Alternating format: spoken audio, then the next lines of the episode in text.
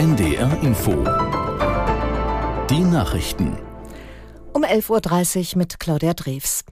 Die Weltgesundheitsorganisation plant, die verbliebenen Patienten aus dem Al-Shifa-Krankenhaus in Gaza-Stadt zu retten.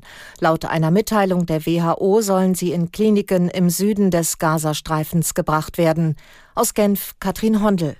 Für die kommenden drei Tage sind mehrere Evakuierungseinsätze in Planung, eine humanitäre Mission mit sehr hohem Risiko. Im Al-Shifa-Krankenhaus seien noch 25 Mitarbeiter und 291 Patienten, darunter 32 Babys in extrem kritischem Zustand, zwei Intensivpatienten sowie 22 Dialysepatienten, deren lebensrettende Behandlung stark beeinträchtigt sei. WHO-Mitarbeiter, die am Samstag das Al-Shifa-Krankenhaus besucht hatten, bezeichneten die Klinik als Todeszone. Als medizinische Einrichtung funktioniere das Krankenhaus nicht mehr. Die USA haben einen Bericht dementiert, dass sich Israel und die radikal-islamische Hamas auf eine Feuerpause und die Freilassung von Geiseln verständigt hätten. Eine Sprecherin des Nationalen Sicherheitsrats erklärte, man arbeite weiter hart daran, eine Einigung zu erzielen. Zuvor hatte die Washington Post berichtet, es habe eine Vereinbarung unter Vermittlung der USA gegeben. Bisher stimmt Israel vorübergehenden Kampfpausen zu, lehnt aber eine Waffenruhe ab, solange nicht alle Geiseln freigelassen werden. Der Parteitag der Linken geht heute in Augsburg nach drei Tagen zu Ende. Gestern beschloss die Partei ihr Programm für die Wahl 2024. Im Mittelpunkt stehen Themen wie soziale Gerechtigkeit, Klimaschutz, Frieden und Mitbestimmung.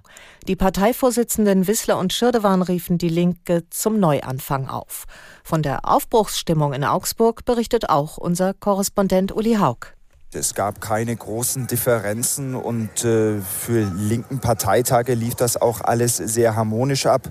Ähm, das Kapitel Sarah Wagenknecht hat man versucht zu schließen. Sie wurde in einigen Reden äh, noch thematisiert, allerdings oftmals auch ohne den Namen Wagenknecht zu nennen. Also dieses Kapitel hat man geschlossen und jetzt will man sich eben neu aufstellen. Das sehen wir beispielsweise an einem no neuen Corporate Design. Also sie haben ihre Außendarstellung, ihre Schriften, ihre Zeichen der Partei geändert.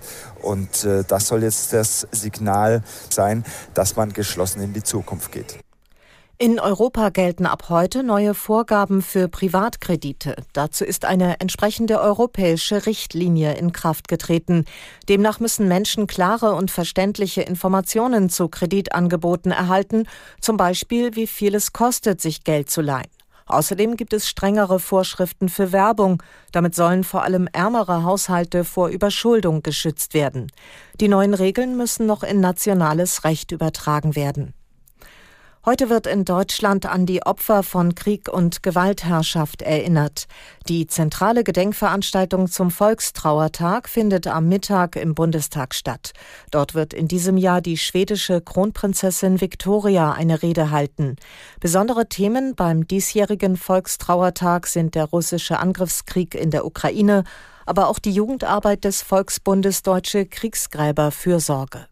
Außerdem legen Verteidigungsminister Pistorius und Bundespräsident Steinmeier am Ehrenmal der Bundeswehr bzw. an der neuen Wache in Berlin Grenze nieder.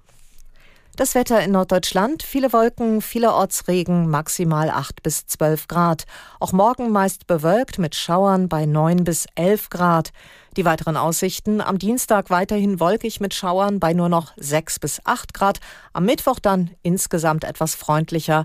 Am Abend an der Nordsee Regen 3 bis 7 Grad. Das waren die Nachrichten. This band is Tokotronic. Ein Podcast von RBB, NDR Kultur und ARD Kultur. Folge 3. Freundschaft. Es gibt kein Zurück. Ich bin Stefanie Groth, Autorin und Host von diesem Podcast. Und das hier ist die Geschichte über Tokotronic, wie ihr sie noch nie gehört habt. Und jetzt geht's zurück in die Kindheit und Jugend von Tokotronic. Ende der